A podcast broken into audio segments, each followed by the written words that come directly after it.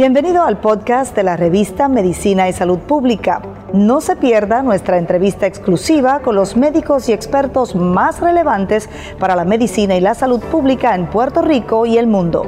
Si desea ver este podcast en vídeo, puede hacerlo en nuestro canal de YouTube Revista MSP.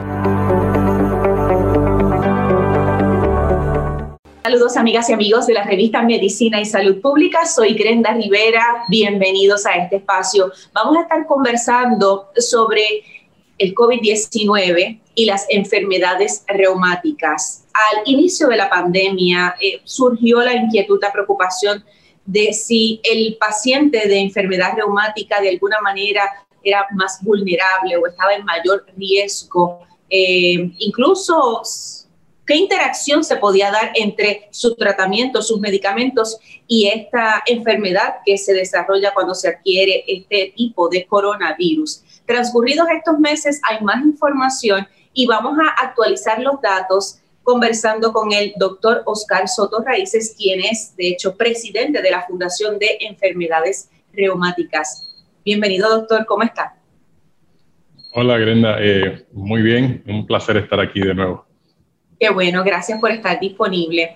Eh, ya tenemos nueve, casi diez meses eh, viviendo con el, con el COVID-19. Eh, ¿Qué se ha ido documentando en este periodo de tiempo sobre cómo el COVID ha perjudicado a los pacientes de enfermedades reumáticas? Sí, llevamos ya ciertamente muchos meses eh, tratando de salir, de, de, ganar la batalla de esta pandemia eh, y todavía estamos eh, aprendiendo, aunque se ha aprendido mucho sobre, sobre cómo afecta y en el caso particular de pacientes con enfermedades reumáticas, lo que tengo que decir es que realmente hemos seguido viendo data que se ha recolectado sobre pacientes y más que nada data de registro, pero también estudios y las cosas han variado quizás un poco, pero no tantísimo, no de forma significativa, eh, en cuanto a quizás factores de riesgo o, eh, severidad de, la condición en pacientes con enfermedades reumáticas. Eh, sí hemos aprendido muchísimo sobre tratamiento y cómo tratar a estos pacientes, pero eh, los pacientes con enfermedades reumáticas siguen teniendo quizás un riesgo un poquito aumentado, especialmente los que tienen condiciones inflamatorias autoinmunes, eh, aunque todavía es un poquito controversial porque lo que se ha visto más que nada es que la combinación de tener una enfermedad reumática, especialmente una enfermedad autoinmune, en conjunto con otras comorbilidades que ya se han identificado que son eh, que confieren un riesgo mayor, como las enfermedades cardiovasculares o pulmonares, por ejemplo, eh, es lo que más em, eh, eh, severidad le confiere quizás a alguien que, se, que tiene una enfermedad reumática que se contagia con COVID-19. Ok, me parece que aquí podemos este, profundizar un poquito más. Cuando se trata de una enfermedad reumática autoinmune, esto lo que implica es que ese paciente está bajo algún tipo de, de, de como parte de su tratamiento algún tipo de fármaco inmunosupresor? Eh, sí y no, eh, porque lo, que hago la, aclaración porque cuando hablamos de enfermedades reumáticas que comprenden tantas enfermedades musculoesqueletales, hay, a, pesar de que siempre hay un grado de inflamación en, en, las articulaciones o en los tejidos, en algunas condiciones como la osteoartritis, la osteoporosis, Em, y algunas otras artritis inflamatorias, el grado de inflamación no es tanto, pero eh, en artritis reumatoide, en artritis psoriásica, quizás un poco más, en um, desorden de tejido conectivo como lupus, por ejemplo, eh, ya eh, nacen de una falta de regulación del sistema inmune. y entonces a eso le llamamos un problema autoinmune. Por eso es que entonces usamos inmunomoduladores o inmunosupresores en algunos casos para controlar ese sistema inmune que perdió regulación. Y esa, el, el, medica, el, el, usar el medicamento inmunosupresivo o inmunomodulador es lo que más temor eh, a, lo que más temor le, teníamos en el principio, porque eso ha cambiado. Al principio, correcto, exacto. Y, y, qué bueno, porque hay personas que quizás todavía no registran que, eso ha cambiado, que esa percepción había cambiado, eh, porque además del uso de la mascarilla y de mantener ese distanciamiento físico y de lavarnos las manos frecuentemente, eh, pues los ciudadanos en general han procurado fortalecer su sistema inmunológico, eh, ya sea con, modificaciones en la alimentación o con suplementos naturales, con vitaminas, etc. Y entonces puede sonar como, como que, aquel que está bajo un tratamiento con eh, un inmunosupresor o inmunomodulador, entonces queda más expuesto y más vulnerable a contraer el virus. Sí, y, el, es un concepto eh, un poquito complicado, pero interesante, y, yo creo que, lo podemos tratar de explicar para que la gente entienda cuál es el rol del sistema inmune con eh, el COVID-19 y entonces ya con eso podrían entender quizás mejor el por qué quizás estos medicamentos no necesariamente son, eh, ponen a mayor riesgo a los pacientes, ¿verdad? Y lo, porque lo que, lo, que, lo que tengo que decir antes de explicar es que realmente lo que se ha encontrado es que los pacientes en biológicos, que son los, usualmente los inmunosupresores o inmunomoduladores, no están necesariamente a mayor riesgo de, de tener problemas cuando cuando eh, se infectan con COVID. ¿Por qué? Eh, lo que ocurre, lo que sí hemos aprendido durante todos estos meses con COVID-19 es que el paciente que se infecta pasa por unas etapas y usualmente hablamos de tres etapas distintas. La etapa inicial después que, de la exposición, que usualmente son los primeros siete días, eh, que es la etapa viral, es donde el virus se está replicando. En esa etapa, el virus puede empezar a replicarse, puede dar algunos síntomas, ahí puede empezar la fiebre, pérdida de olfato, pérdida de gusto, eh, problemas respiratorios leves quizás en esa primera etapa. Eh, una vez más, dependiendo de cuán susceptible es el paciente, especialmente el paciente que tiene problemas respiratorios. Eh, en esa etapa, usualmente lo que hemos aprendido hoy en día es que se trata si se va a tratar el paciente porque tiene síntomas, porque si no tiene síntomas no se trata. se le da un antiviral o algún anticuerpo en contra del virus. ¿verdad? Eh, ya en la segunda etapa, después del séptimo día, de 10 a 15 días más o menos, eh, y a veces esa etapa la, dividen entre fase 2 y, fase 2A y 2B, ya el paciente puede empezar a tener síntomas y a, mostrar eh, marcadores de inflamación sistémica. Es interesante porque son marcadores de inflamación los mismos marcadores de inflamación que los pacientes con enfermedades reumáticas que nos escuchan están acostumbrados a ver en sus laboratorios. CRP o proteína C reactiva elevada, eh, ferritina elevada, se miden, eh, se pueden medir LDH, eh, una citoquina, una proteína en particular que, que es interleuquina 6. ¿Y por qué? Porque ya en esa etapa empieza en algunos pacientes, se, se estima como un 20-25% de los pacientes, puede empezar a, aumentar la inflamación sistémica y si eso no se controla, podría entonces el paciente entrar en esa etapa 3, que después de esos 15 días, que esa es la, la, etapa que a todos le tememos, porque es la etapa que lleva a la gente a fallo respiratorio, por ejemplo, porque es la, lo que se llama la tormenta de citoquina. Entonces, es muchas proteínas que produce el sistema inmune se van a disparar, por decirlo de esa forma, y van entonces a causar eh, esa inflamación Exacto. Exacto. Y ya en esa etapa, porque en esta segunda etapa, por ejemplo, eh, se, puede tratar el paciente de distintas formas. Por cierto, eh, hace apenas una semana aquí localmente en San Juan se presentaron los datos de un estudio que se, que se realizó aquí localmente eh, por el doctor Cabanillas y el doctor Morales, buscando pacientes en esa segunda etapa con marcadores de inflamación elevados y tratándolos con metilprednisolona medicamentos que, que venimos usando por 50 años. Eh, y, tuvieron éxito. Fue muy, muy interesante porque lo, lo, importante es conocer esas etapas y tratar el paciente con el medicamento adecuado en la etapa adecuada.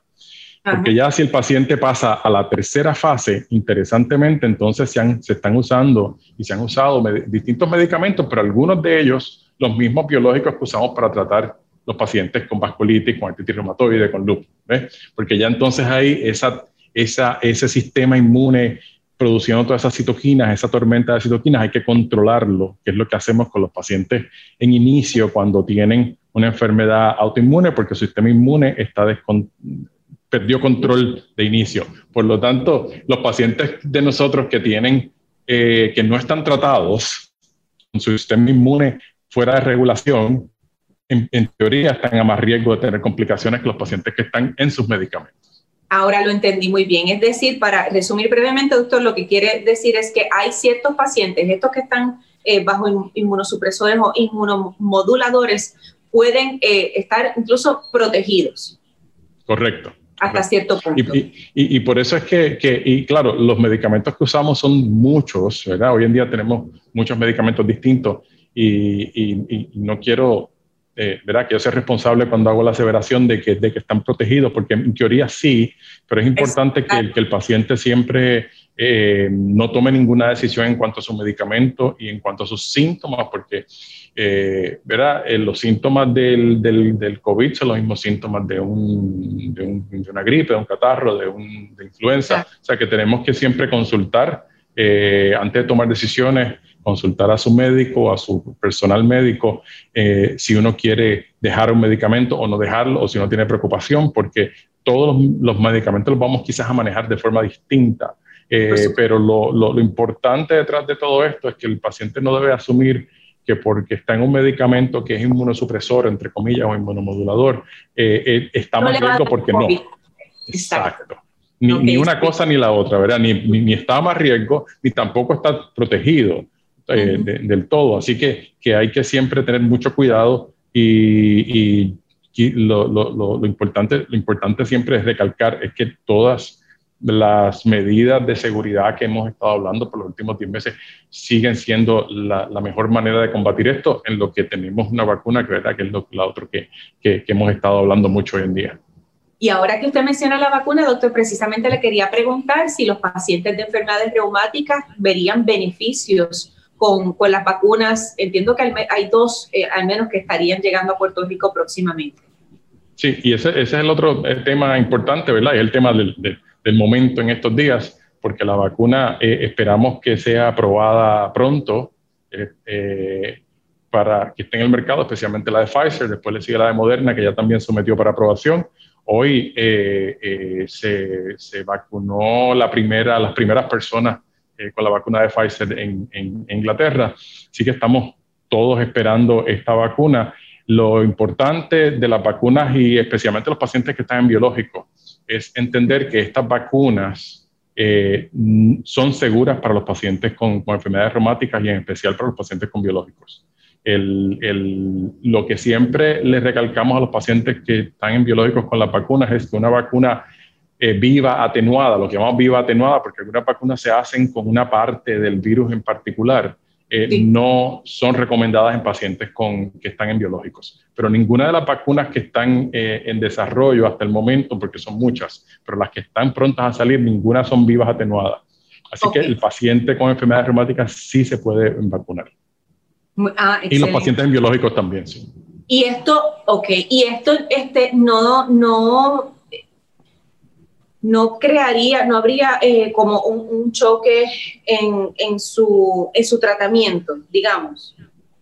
No, lo, una lo que, lo que... la palabra, disculpe, esa era la palabra, una interacción eh, eh, que cause alguna preocupación o que le vaya a, hacer este sentir como que en efecto ha contraído la enfermedad.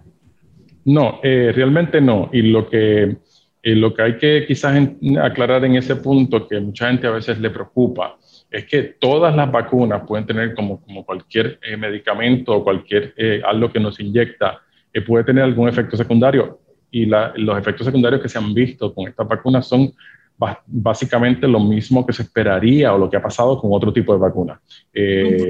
dolor o irritación en el área donde se inyecta, puede haber malestar general, podría haber hasta un poquito de fiebre, pero eso no quiere decir que uno tiene la infección, sino es una reacción del sistema eh, inmune precisamente a eh, esa, esa vacuna en lo que va procesando y va creando entonces, porque la vacuna, el fin es que uno crea anticuerpos en contra del COVID-19. Pero lo que podría sí, eh, y a veces se debate con muchas vacunas y se ha estudiado con otras vacunas también, lo que sí podría pasar con algunos pacientes que están en biológicos, pero depende el tipo de biológico. Algunos, en algunos biológicos podrían quizás la, la respuesta a la vacuna estar disminuida pero eso no quiere decir que, que no vaya a funcionar, sino que la respuesta es menor. Eh, pero eh, lo más importante es que no debería ser, no, no, no, no pensamos que van a hacer daño porque el paciente esté en, en algún medicamento biológico. ¿Usted recomendaría, por ejemplo, a sus pacientes eh, una consulta antes de si es que tienen acceso a la vacuna o cuando tengan acceso a la vacuna? Yo, yo creo que sí, eh, que, que, sí, pero realmente yo creo que yo personalmente estoy exhortando a mis pacientes que, que preguntan todo el tiempo, ¿verdad? Porque ya esto está bastante cerca que se vacunen, que sí se vacunen. Eh, parte del protocolo de vacunación, por lo menos acá, en lo que hemos estado leyendo, porque hemos estado cogiendo entrenamientos para, precisamente para quizás vacunar en el, en el, futuro cercano, eh, es coger el historial del paciente y preguntar todo este tipo de cosas. O sea, que, que el al momento de vacunar, si hay algún problema o algún eh, eh issue con algo de los medicamentos, pues hay, va a haber un personal entrenado médico que va a poder ayudar al paciente, pero de tener dudas, siempre es bueno consultar con su reumatólogo anterior. Claro. Definitivamente. Doctor, eh, ¿cuál ha sido el mayor reto o los mayores retos que usted ha enfrentado con sus pacientes durante la pandemia? Eh, yo creo que el, reto mayor ha sido, eh, bueno, inicialmente yo creo que también esto ha sido por fases, ¿verdad? Inicialmente era el miedo, el, el, el, pensar que uno está a mayor riesgo, el, tener miedo de cómo los medicamentos iban a, trabajar, porque todo lo que, lo que estoy mencionando ahora no lo hubiera podido decir hace 10 meses atrás, porque no teníamos información. Eh, todo esto ha ido cambiando muy rápidamente. Así que al principio más que nada era, era temor a contagiarme, ¿verdad? Esa era quizás la preocupación mayor. Eh, luego con el tiempo yo creo que se han añadido muchas cosas un poco eh, más difíciles todavía de trabajar, el, estar eh, encerrados por tanto tiempo, el no tener acceso, el tener que hacer un cambio en el estilo de vida, ¿verdad? Especialmente para personas con enfermedades reumáticas, porque se le añade ¿verdad? El, temor que todavía puede existir a, que no me quiero enfermar y no quiero que mi condición se ponga peor, más no tener quizás el acceso a las cosas que tenía antes, no poder hacer ejercicios que están, están eh, eh, o, recomendado. de forma usual, ¿verdad? Eh, por ejemplo, muchos pacientes con enfermedades reumáticas hacen ejercicio en el agua, en piscinas que son eh, públicas, que, que, que, no han estado eh, funcionando, centro de terapia física, gimnasio. El estilo de vida ha hecho que, que, entonces haya que trabajar también con algo de, con síntomas, ¿verdad? De depresión y de ansiedad, no solamente por, por, por por la situación del virus, del, de la infección per se, sino todo lo que nos está rodeando, ¿verdad? Que a veces eh, eh, es bastante estresante. Y el, yo creo que ya en estos últimos meses, el hecho de que esto realmente no está mejorando, eh, y, y, yo creo que ha sido una cosa realmente mundial, ¿verdad? Porque en, en, en muchos países mejora un poco y vuelve y empeora, que es lo que hemos visto en Estados Unidos, que es lo que hemos visto acá, en Europa están viviendo un fenómeno similar. Así que eso también ha traído mucha ansiedad. Ahora con, con la vacuna, pues sí hay mucha más esperanza de que, de que las cosas puedan ir eh, tomando otro rumbo, ¿verdad? Y eso va a tomar tiempo también. Es la otra cosa que es importante para la gente entender, que la vacuna, eh, eh, las dos primeras que van a salir son dos dosis. Eh, y después de la segunda dosis hay que esperar por lo menos dos semanas mínimo para no tener anticuerpos, para no sentir que la vacuna ya está funcionando. Así que es importante que la gente que nos oye entienda que aún después de la vacuna nos vamos a tener que proteger de, igual forma por un tiempo. qué bueno que lo menciona, doctor. Me parece que aquí tenemos una oportunidad especial para repasar esta información. Eh, hay eh, la primera vacuna que que estaría entonces disponible sería la de Pfizer y, muy seguidita está la de eh, Moderna.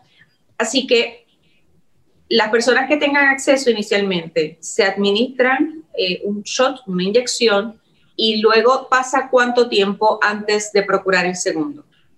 En, la, en el caso de Pfizer, que es la, que, la, primera que, que, está por salir, son tres semanas. Eh, no, no, estoy muy seguro de la moderna, pero más o menos por ahí, tres, cuatro semanas. Y ya entonces, después de esas tres semanas, hay que esperar dos semanas más. Para uno, es lo que se estima que, que, toma el sistema en lo que empieza a producir anticuerpos.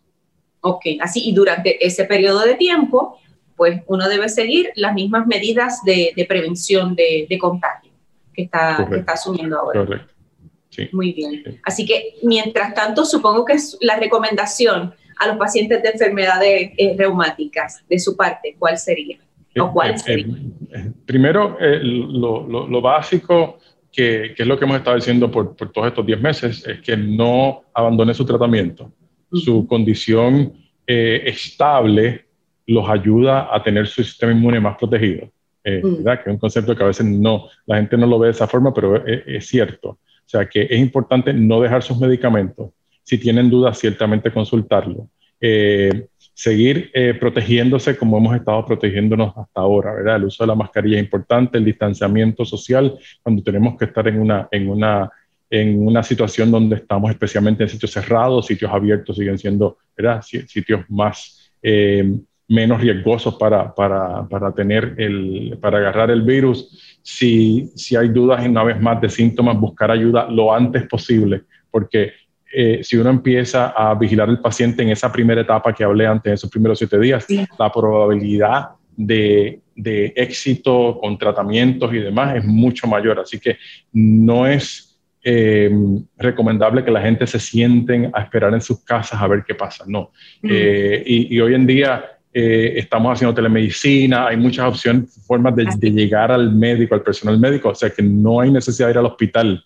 De hecho, no se recomienda, por cierto, que, que, vaya la gente al hospital en esos primeros siete días. Es bueno saberlo, si hay síntomas, hacer la prueba y todo eso se puede hacer sin tener que uno ir personalmente a la oficina del médico. Eh, y entonces lo importante es que alguien pueda monitorear eso y dirigir al paciente para que tome las decisiones adecuadas en el momento adecuado y se le trate en el momento adecuado. Eso, eso es bien importante. Eh, y, y por, por, por, por, último, eh, no quiero dejar mencionar que, el, que, que, no le deben tener miedo a la vacuna, porque a pesar de que hay mucha emoción por la vacuna, por otro lado también hay mucha gente que le tiene miedo a la vacuna. Y hay gente que le tiene mucho miedo a la vacuna desde antes de esto. ¿verdad? Eh, y, y, se oyen comentarios que, que, que, a veces son un poquito desacertados, como que los primeros pacientes que usen la vacuna van a ser conejillos de India, ese tipo de cosas. El, esta vacuna, el programa de lo que hemos visto hasta ahora, el, el, el programa de clínico de desarrollo ha sido un programa bien robusto.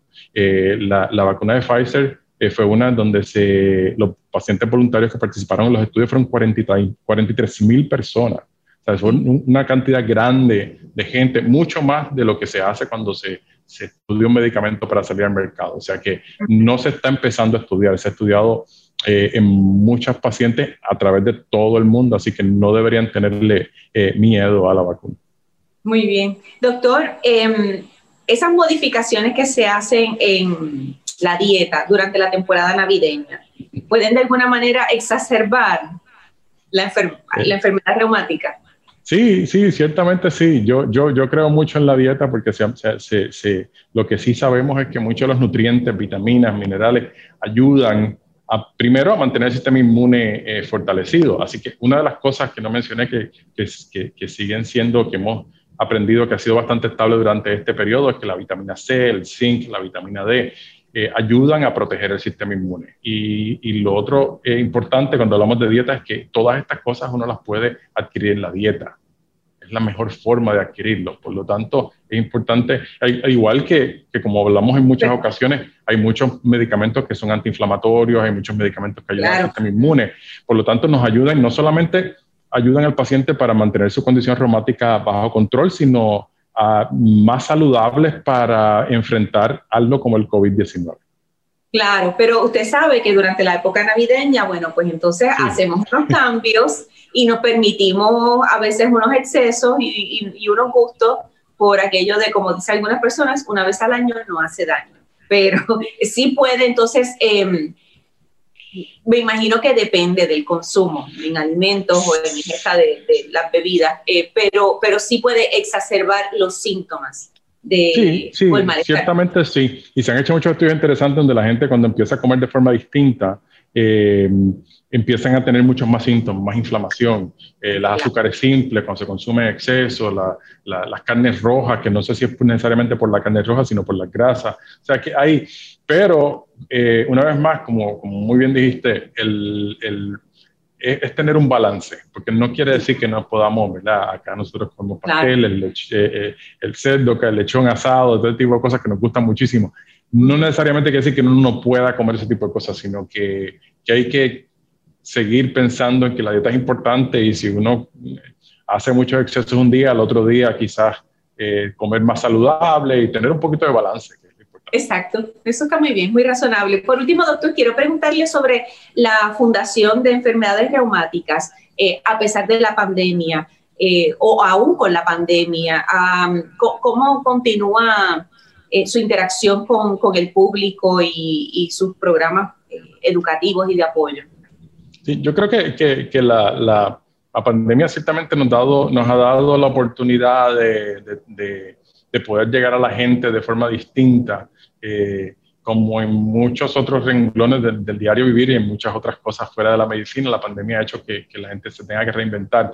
Así la fundación ha tenido que reinventarse también para poder llegar a la gente eh, a través de, de, de, uh, de la social media, ¿verdad? De, los medios de, internet, eh, de actividades virtuales, que es lo que hemos eh, hecho, ¿verdad? Ya no hemos podido hacer actividades en vivo como hacíamos anteriormente, eh, a través de la radio y, distintos otros medios, que ciertamente nos ha abierto las puertas a llegar a, mayor, a un, a, un, público un poco más amplio, incluyendo fuera de Puerto Rico. O sea, exacto, o sea que, que, ha sido una experiencia interesante porque sí nos ha permitido seguir eh, orientando y comunicándonos con las personas.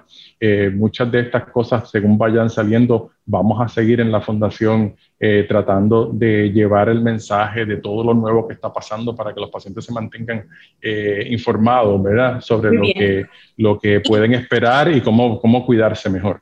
¿Y cómo se puede acceder entonces a, la información de, de, la fundación? De la, sí, de la Sí, nos pueden encontrar eh, en nuestra página eh, de, la web, que es el, eh, Fundación FER, todo corredito, fundacionfer.org. igual por Fundación FER nos pueden encontrar nuestra cuenta de Instagram, Facebook y ah, en Twitter. Y cuando entren en las redes van a ver también que todos los sábados en la mañana tenemos un programa de radio que también pueden escuchar eh, no solamente en la radio, sino a través de Facebook Live o en YouTube. También tenemos Fundación FER en YouTube. Ahí tenemos eh, muchos em, videos de programas de radio, porque el programa de radio se, se graba como un podcast y se, y se, mantiene para que la gente lo pueda ver. Eh, igual, em, este año hicimos el expo de la fundación de forma virtual y ahí hay parece que cerca de 20 videos de distintas condiciones, incluyendo el COVID y demás, que la gente pueda accesar. Eh, está como un playlist en el, en el, el canal de, de YouTube de la fundación. Así mismo ponen Fundación FER y lo van a encontrar. Y ahí pueden entonces buscar o de gota, o de artritis reumatoide, o de COVID, ¿verdad? Pueden distintas cosas. Sí, exacto, las específicas, porque hoy estuvimos hablando, hemos estado hablando de enfermedades neumáticas en general, pero, pero cada cual tiene su, su particularidad. Correcto. Ah, pues, maravilloso, gracias por compartir ese dato, qué bueno, porque las personas que, que, nos han visto, que han visto esta conversación, pues ya tienen ahí entonces otra referencia en la que procurar más información. Y me parece, doctor, que eh, nos quedamos con lo que nos quedamos al finalizar este diálogo es ese paciente de enfermedad eh, reumática que siga haciendo lo que está haciendo en términos de cuidado y tratamiento y que una vez tenga acceso a la vacuna, que la procure. Correcto. Muy bien. Eso es lo más importante. Gracias, doctor, nuevamente por, por compartir conocimiento, información fiable que infunde tranquilidad eh, a las personas con, con estas condiciones. No, y, y, y, al mencionar eso es importante eh, que, eh, recalcar eso, que el paciente, la gente que quiere información debe buscar, cuando uno entra en las redes hay mucha información y a veces no es necesariamente confiable. Así que le exhortamos a que sí busquen la información que, que, publicamos en las páginas porque lo hacemos con mucho cuidado y con mucha seriedad.